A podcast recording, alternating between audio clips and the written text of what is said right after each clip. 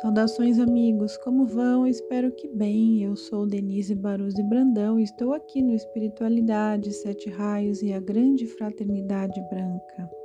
Hoje eu trago uma mensagem do bem-amado Mahashohan, extraída do livro A Alegria de Obedecer à Vontade de Deus da Ponte para a Liberdade.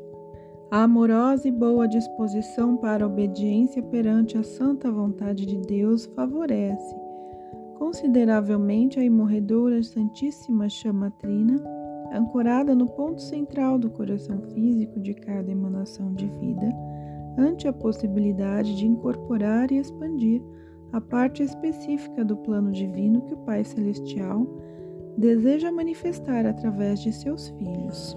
Quando o ser externo, com toda sinceridade, desejar trabalhar mutuamente com o Pai Celestial e lhe permitir externar-se através dele, então manifestar-se-á aqui na face da terra a parte que foi especialmente planejada, o modelo divino do reino de Deus, através do ser externo de seus filhos, até alcançarem a perfeição e a vitoriosa conclusão na luz.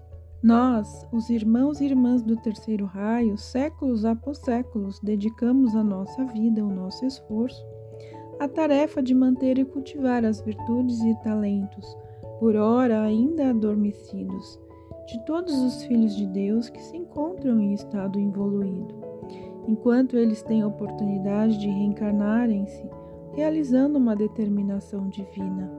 Aproxima-se a hora cósmica, no qual um reino celestial deve ser erguido sobre esta abençoada terra sob a orientação do meu amado irmão ascensionado, Mestre Saint Germain.